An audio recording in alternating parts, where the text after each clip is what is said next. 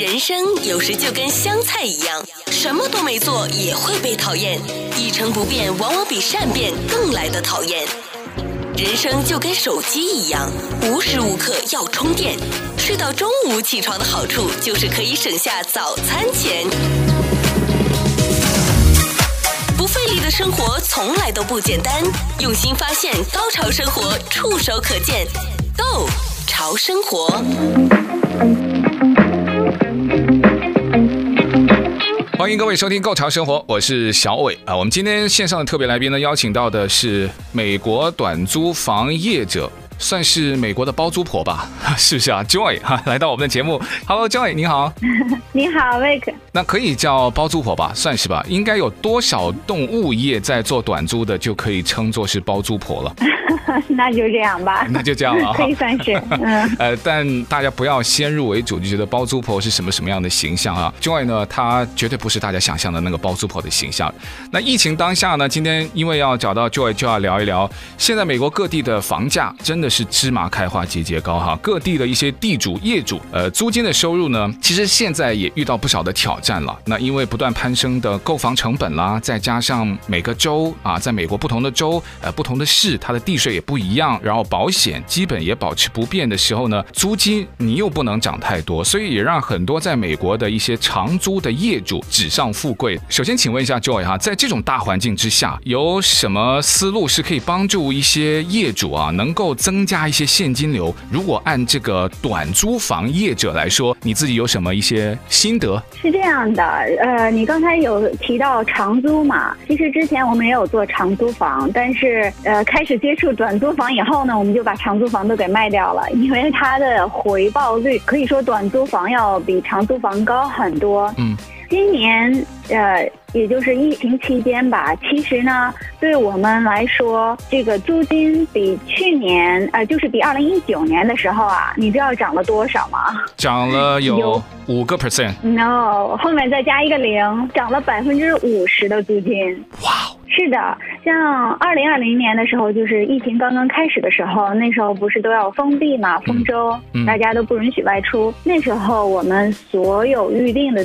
房子呃，全都给他取消了，但那时候就很迷茫，因为不知道这个疫情会拖到什么时候，然后各种的费用啊啊，保险啊等等都是要交的，所以呢啊，就过了这么这样过了几个月以后，等到二零二零年的暑假，哇，大家好像是报复性的旅游，呃，就从那个时候开始，这个房价就上去了，所以现在在暑假呀，还有比如说现在的这个假期，它的房价都是。上涨了百分之五十的，而且出租率还非常高。去年夏天的出租率达到了百分之九十五，我们的房子。哇，那听起来我就觉得，虽然这个 Joy 的声音非常的这个平淡，但我听得出有一种守得云开见月明，终于有点熬过来的那种感觉。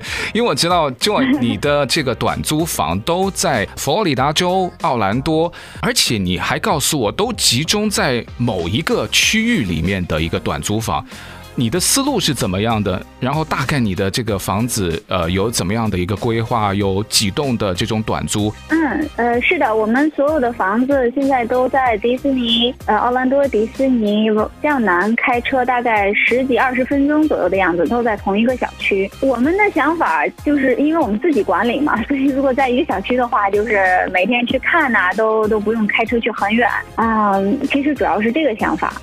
然后呢，我们觉得这个小区它是呃二十四小时有门岗，也也有高尔夫球场。而且呢，它的会所很好，里面就有电影院啊，有一个懒人河啊、呃，健身房、加热的游泳池，什么都有。所以我就觉得啊、呃，这个地方挺适合我们的嘛。而且你在这个地方的度假房，你可以自己不用去告诉别人你有多么多么好。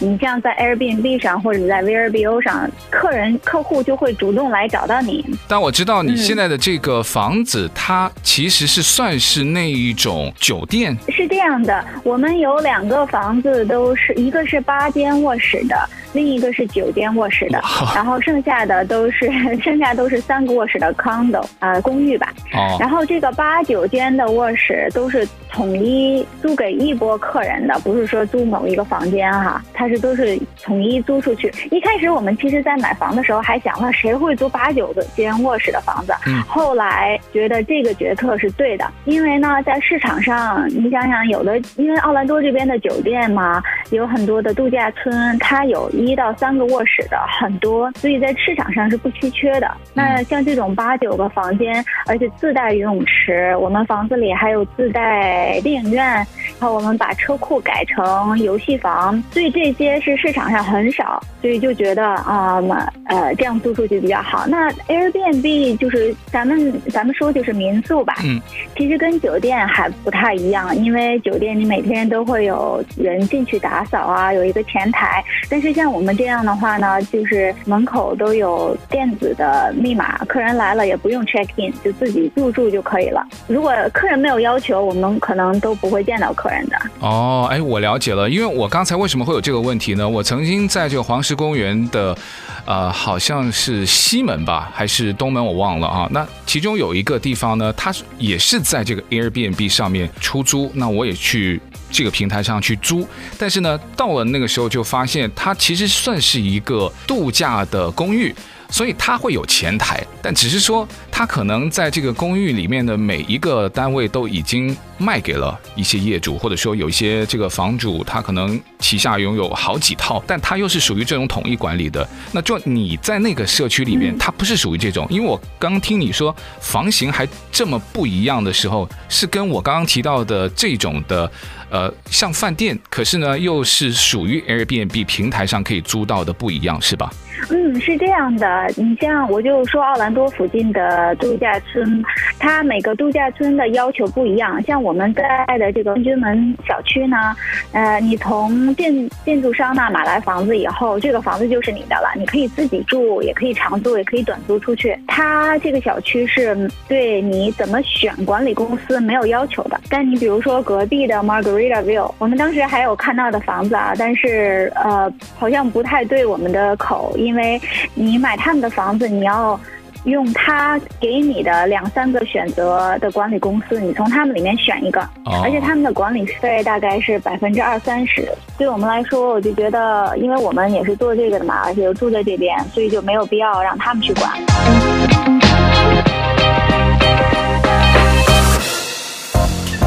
不费力的生活从来都不简单，用心发现，高潮生活触手可见，Go 潮生活。包租婆的这个数字还是非常的敏感啊，但是呢，我就想问 Joy，为什么有的人他会选择在全美国，甚至是整个北美啊，包括还加拿大都有一些像短租屋的投资，他就说分散投资，因为投资毕竟就是说不要把所有的鸡蛋都放在同一个篮里，可是你现在都集中在同一个小区。这个蓝也未免是太集中了吧？你是怎么想的？我对这句话理解就是，如果你做房地产或者做股票或者是其他的什么金融管理，是要放在这个不一样的篮子里。但是对我们来说呢，你知道，就像你刚才说的，去黄石公园啊。呃，其他的地非常好看的地方去旅游，我们去到哪儿就想在哪儿买房，你知道吗？这可能是大家的一个共性。我觉得，哎呦，这个地方真好，真美，我也想有一栋房子，然后平时给它租出去。对，我们是二零一八年的时候吧，去 Lake Tahoe 去旅游，哇，那真的好美。然后就真的去问了当地的中介，呃，房子回报还好，但是呢，你不住在那儿，所以你就要让他们的管理公司去去管理。嗯，他们。因为地理上的局限性，所以在那做管理公司的人不多。那么他们会收百分之三四十的管理费，而且它这个管理费是从你纯收入里面减了百分之三四十，所以就没有太必要。对于我们来说，呃，短租房不是一个爱好，而是一个生意。所以呢，我们要在回报率最高的地方去做这个投资。那我们以后去黄石公园只能住别人的 Airbnb 了。哦，了解了。就这个，其实，在背后有很多可控成本，或者说有些可能不可预见的成本，还是要想得稍微周到一点。就你刚刚说到的可控，所以你对于你目前在奥兰多在一个小区里面的短租房的投资，你之前是有规划好吗？就是我大概有多少个物业是属于在目前来说最佳的规模、管理上、成本上都是可控的？你是怎么算呢？嗯，因为一开始买第一个房子的时候，并没有说要把它当生意做，呃，所以只是说当时买了，然后二零一九年租的很好，然后就说陆续这边有好的一些价格，然后就入手了。嗯，其实对于以后长远来说，并没有。呃，并没有想的太多，说一定要到一个什么数字是最好的一个饱和状态。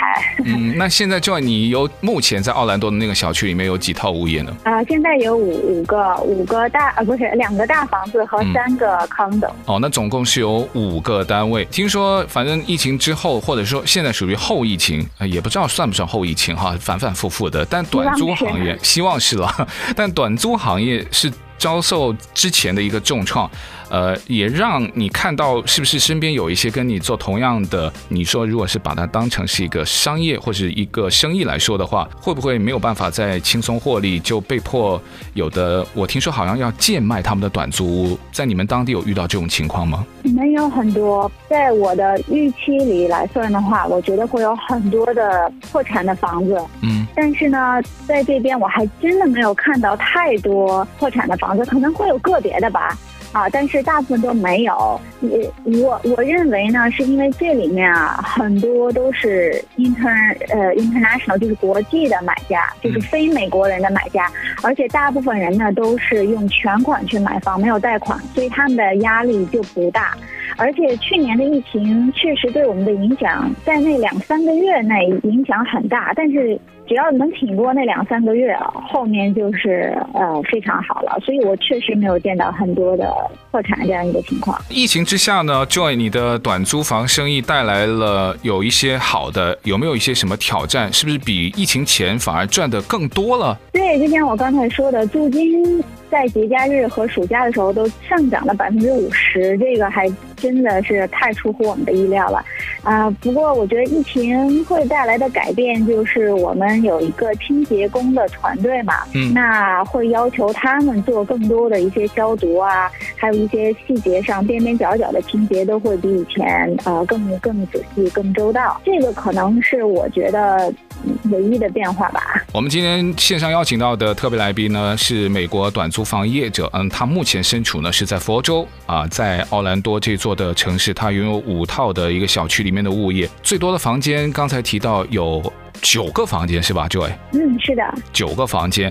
我知道你在疫情期间呢，还增加了你的物业。那我想问一下，如果想要入行的，或者说啊，我也对这个不只是兴趣，我也想把它当成一门生意来说，你自己去找房源有没有什么一些原则和心得可以分享？呃，就拿奥兰多这来说吧，其他的城市我也不是很了解。那么在奥兰多附近呢，迪士尼大家都是想去迪士尼或者环球影城。嗯，那是这两个公园。那他们是处在 Orange County，这个 county 呢是不允许做短租房的，所以你买房的时候一定要一定要注意，它这个 county 或者这个小区允不允许你去做短租。那么我说我说的短租不是说一个月一个月租，而是按天租。嗯，啊、嗯，这个一定要注意啊，因为。嗯，在拥就是城市规划的时候，他会把不同的小区呃这样分开来。不费力的生活从来都不简单，用心发现，高潮生活触手可见 Go 潮生活。我们今天线上邀请到的特别来宾呢，是美国短租房业者。嗯，他目前身处呢是在佛州啊，在奥兰多这座的城市，他拥有五套的一个小区里面的物业。那地段呢，你自己有没有一些什么心得？像你刚刚说到呢，你是距离度假区大概还往南，那你会觉得这个远近或者是距离一些目标景点，还有集中的一些地标的地段是要有多远的距离是最为合适呢？我我觉得肯定是越近越好啦。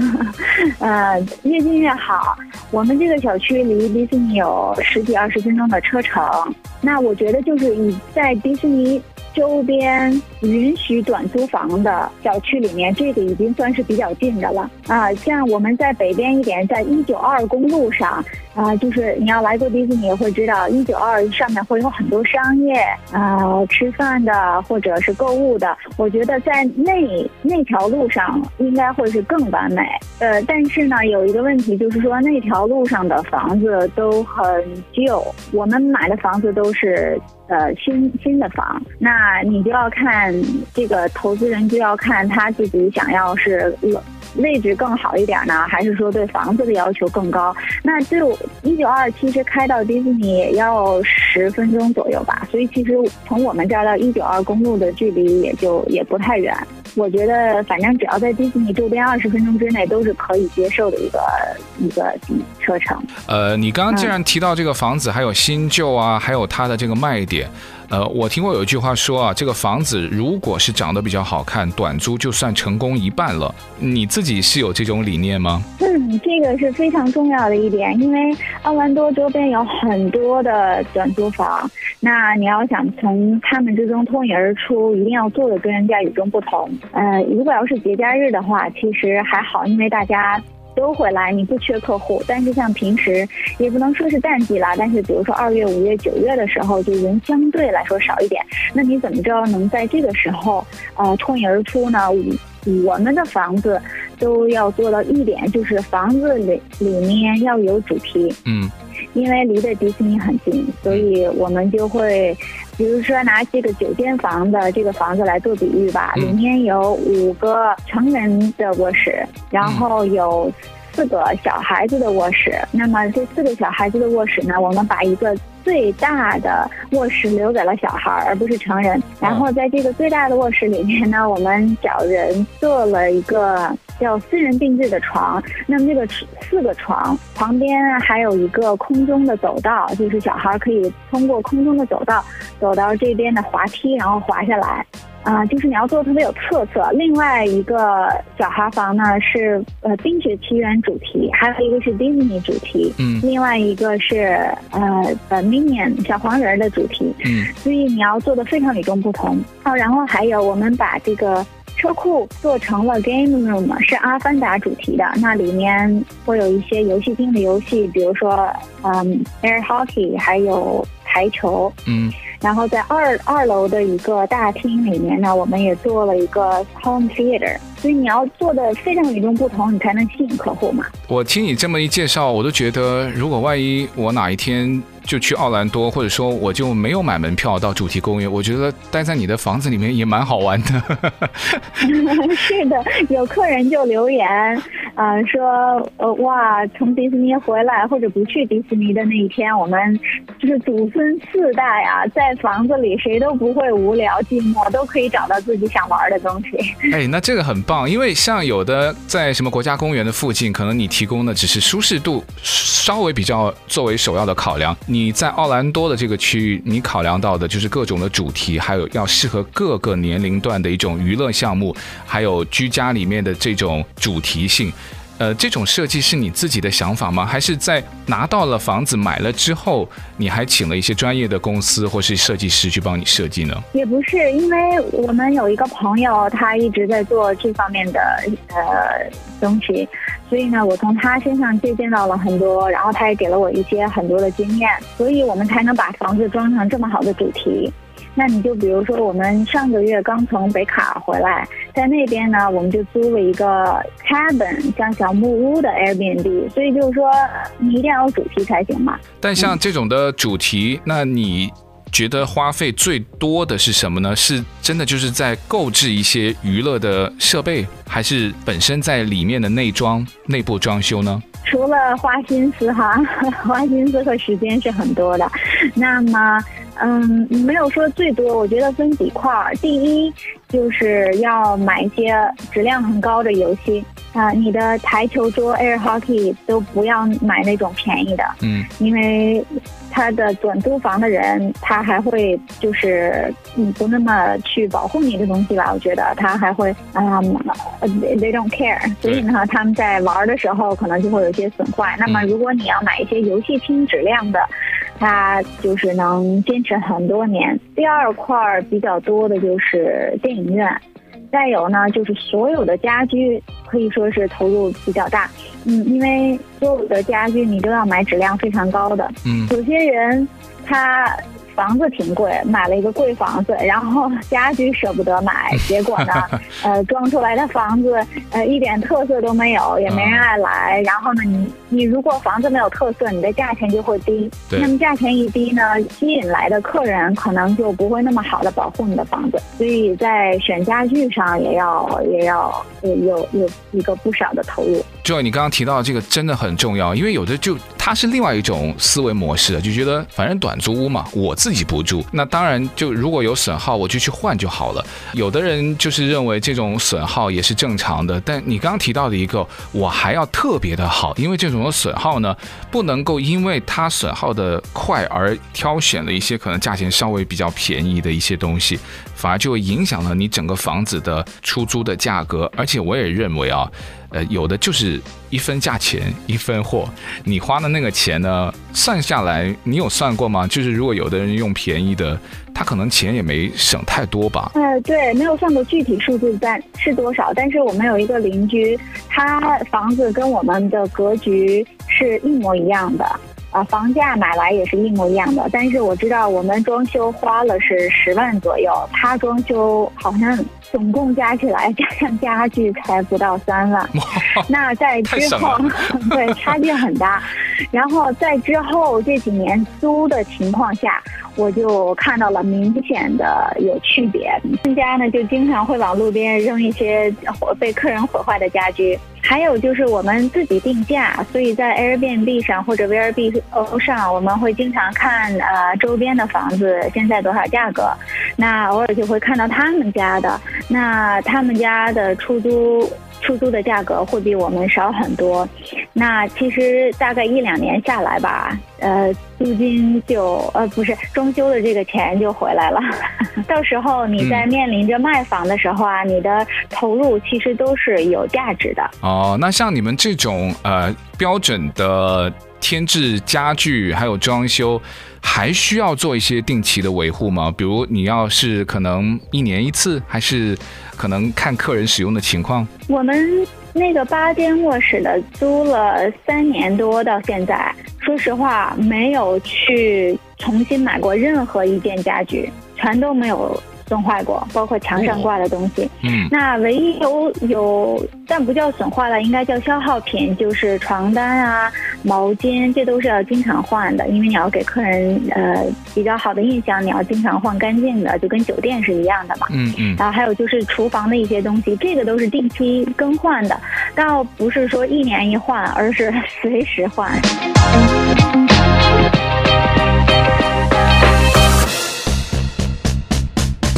有些人明明活着，但就是爱已读不回别人的讯息。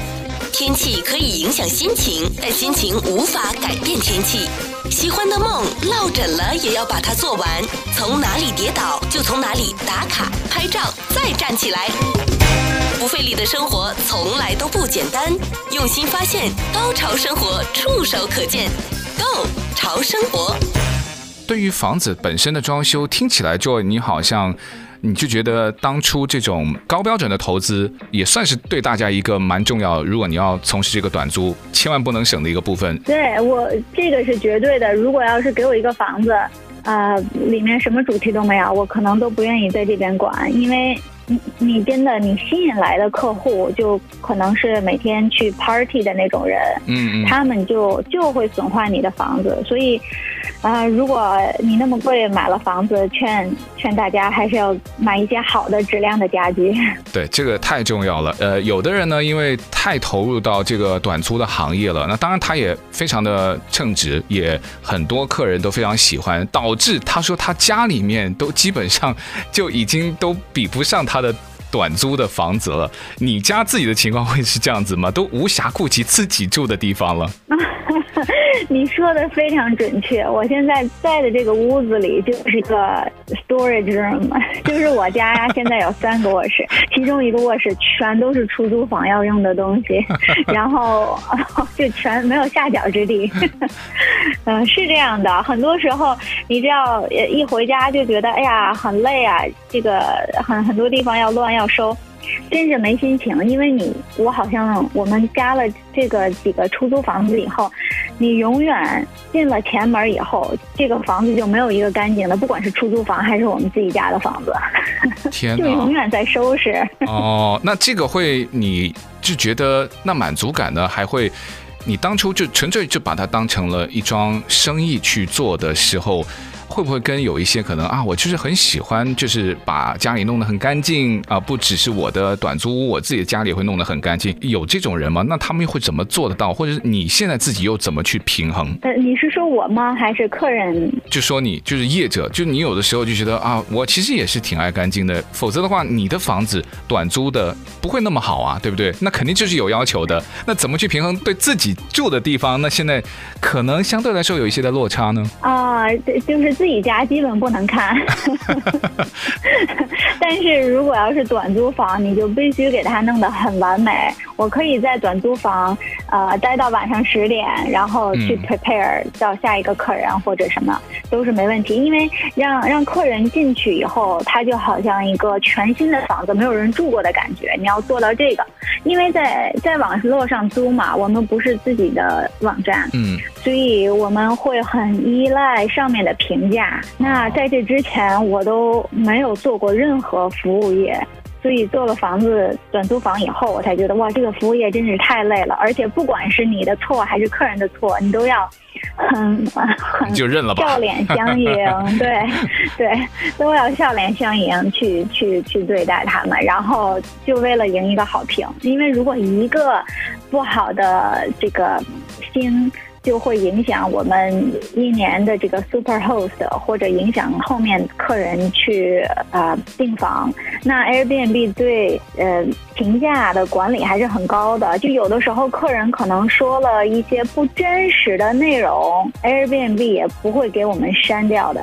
我们都说了，服务业嘛，怎么可能每一次遇到都是好的客人呢？你总会遇到一些蛮不讲理，甚至有一些是无理取闹，你也非常无奈的一些客人。